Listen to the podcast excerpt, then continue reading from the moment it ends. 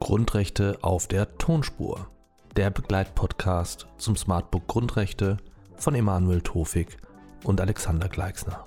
Erschienen im Nomos Verlag.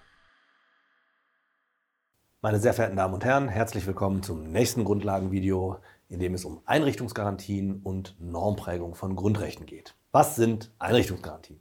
Einrichtungsgarantien sind alle an den Staat gerichteten Verpflichtungen zur Schaffung oder Erhaltung bestimmter Rechtspositionen, die nicht schon per se existieren. Formen von Einrichtungsgarantien sind einerseits die Institutsgarantie und andererseits die institutionelle Garantie. Was sind Institutsgarantien? Das ist die Garantie für die Schaffung privatrechtlicher Institute. Ähm, beispielsweise garantiert Artikel 6.1 Grundgesetz die Ehe als privatrechtliches Institut, Artikel 14 Grundgesetz die privatrechtliche Existenz von Eigentum und Erbrecht und Artikel 9 Absatz 1 Grundgesetz das Vereins- und Gesellschaftsrecht. Institutionelle Garantien gewährleisten die Schaffung und Erhaltung öffentlich-rechtlicher Einrichtungen, etwa in Artikel 28 Absatz 2 Grundgesetz die kommunale Selbstverwaltung oder Artikel 33 Absatz 5 Grundgesetz garantiert das Berufsbeamtentum.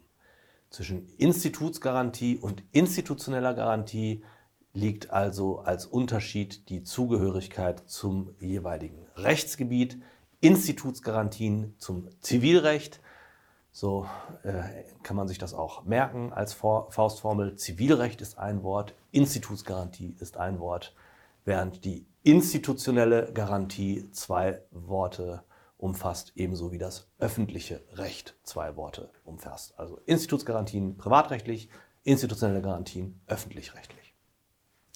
Was garantieren denn nun diese Einrichtungsgarantien? Einrichtungsgarantien im Grundgesetz bedeuten nicht, dass der Status quo erhalten bleiben muss, wie beispielsweise Artikel 6 Absatz 1 Grundgesetz zeigt. Insofern sei auch auf das entsprechende Grundrechtsvideo verwiesen. Sie garantieren vielmehr den wesentlichen Grundbestand an Normen.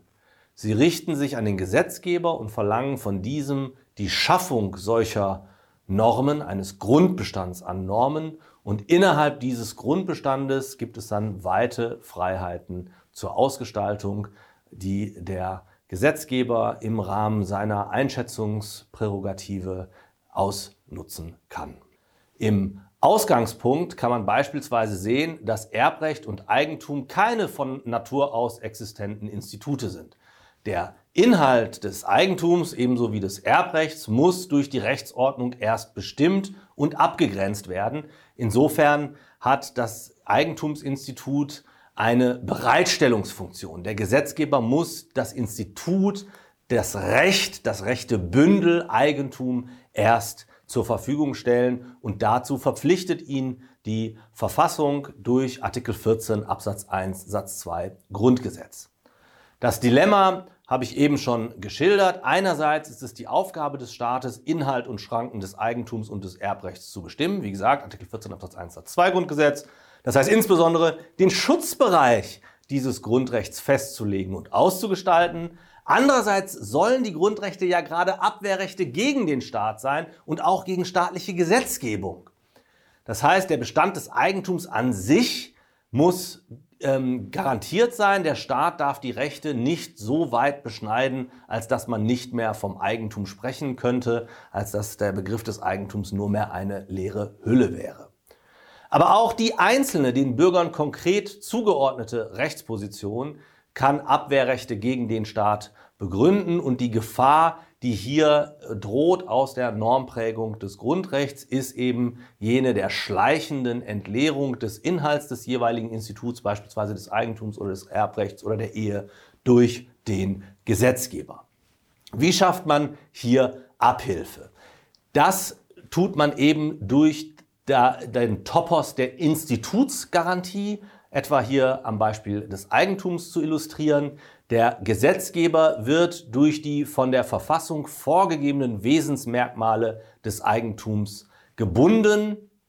Beim Eigentum sind das die Privatnützigkeit, die freie Verfügungsbefugnis, daneben aber auch die Rechtsnachfolgegarantie, also das Erbrecht und die Entschädigungsgarantie bei Enteignungen. Ziel der Ausgestaltung muss danach sein, die Sicherung eines Freiheitsraumes im vermögensrechtlichen Bereich, um dadurch eine eigenverantwortliche Lebensgestaltung zu ermöglichen. Daneben greift auch Artikel 14 Absatz 2 Grundgesetz die Sozialbindung des Eigentums. Insofern schützt die Institutsgarantie den Kernbestand der Idee des Rechtebündels Eigentum. Bei der Änderung der Ausgestaltung, also bei der Umgestaltung, gibt es grundsätzlich einen Bestandsschutz für konkret bestehende Eigentumspositionen. Gegebenenfalls wird in diesem Zusammenhang eine Übergangsregelung erforderlich. Auch das ergibt sich aus der Institutsgarantie.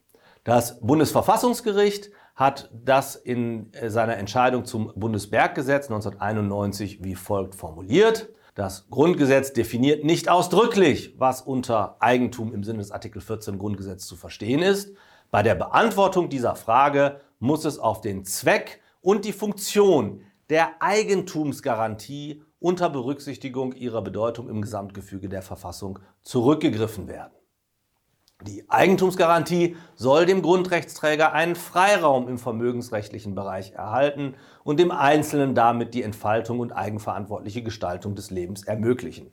Zu diesem Zweck soll der Bestand der geschützten Rechtspositionen gegenüber Maßnahmen der öffentlichen Gewalt bewahrt werden. Das bedeutet für uns, dass die Einrichtungsgarantie nach wie vor ein wichtiger Topos im Gefüge der Grundrechtsdogmatik ist weil durch diese beschränkt wird der Ausgestaltungsspielraum bei normgeprägten Grundrechten, die dem Gesetzgeber im Rahmen seiner allgemeinen Einschätzungsprärogative zukommt.